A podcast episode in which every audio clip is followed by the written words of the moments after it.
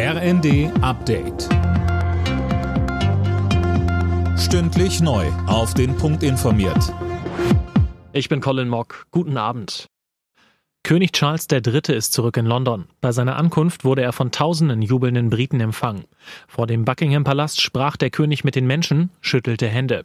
In diesen Minuten soll er sich erstmals mit einer Fernsehansprache an das Volk wenden.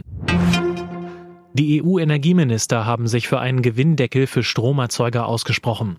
Bei ihrem Treffen in Brüssel hieß es, bis Mitte des Monats solle die EU-Kommission konkrete Pläne vorlegen. Mehr von Finn Riebesell. Die Kommission hatte den EU-Mitgliedstaaten so eine Gewinnbegrenzung vorgeschlagen als kurzfristige Maßnahme gegen die hohen Energiepreise. Die Brüssel-Kommission will die übermäßigen Gewinne nutzen, um Haushalte und Betriebe zu unterstützen. Außerdem haben die EU-Staaten weitere Milliardenhilfen für die Ukraine auf den Weg gebracht.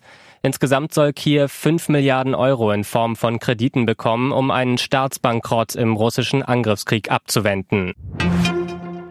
Am ersten Tag des CDU-Bundesparteitags haben sich die Delegierten mit der Energiekrise beschäftigt. Dabei stimmten sie für einen Leitantrag des Bundesvorstands. Darin fordert die CDU eine Abschaffung der Gasumlage und einen Weiterbetrieb der deutschen Atomkraftwerke. Zum Auftakt des Parteitags teilte CDU-Chef Merz sofort gegen die Ampelregierung aus. Wir steuern möglicherweise auf eine Rezession mit erheblichen Auswirkungen auf unsere gesamte Volkswirtschaft und auf bislang sicher geglaubte Arbeitsplätze zu. Und gerade in einer solchen Zeit in der Führung klarer Kurs und Handeln gefordert ist, leistet sich unser Land eine der wohl schwächsten Bundesregierungen aller Zeiten.